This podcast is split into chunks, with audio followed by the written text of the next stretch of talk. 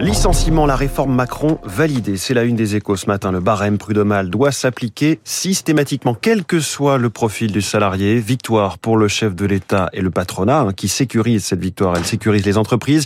On y revient dans une minute dans le journal de l'écho, ainsi qu'avec François Vidal dans son édito à 7h10. La une du Figaro, inflation, taux, croissance, le monde en état d'alerte. Les banques centrales relèvent une à une les taux d'intérêt au risque de casser l'activité économique qui ralentit déjà partout. Pour le journal Le Monde, la baisse de Wall Street est une chute qui rappelle l'éclatement de la bulle Internet. Les échos reviennent également sur la nouvelle classe affaire d'Air France, en particulier ses lits totalement plats, full flat, dit-on dans le jargon, de 2 mètres de long avec porte coulissante vers l'allée.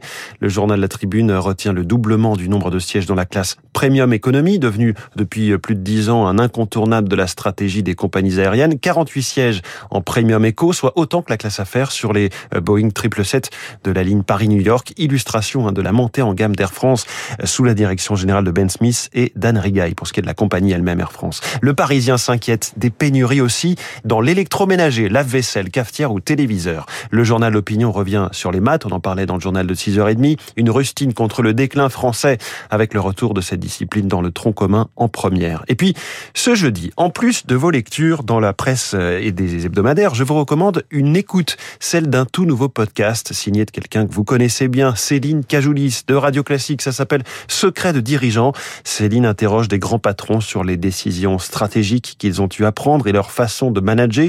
Grands patrons, mais aussi top leader politique, puisque le premier épisode nous fait entendre Jean-Pierre Raffarin, ancien Premier ministre. Question, être un chef, est-ce un acquis ou est-ce inné?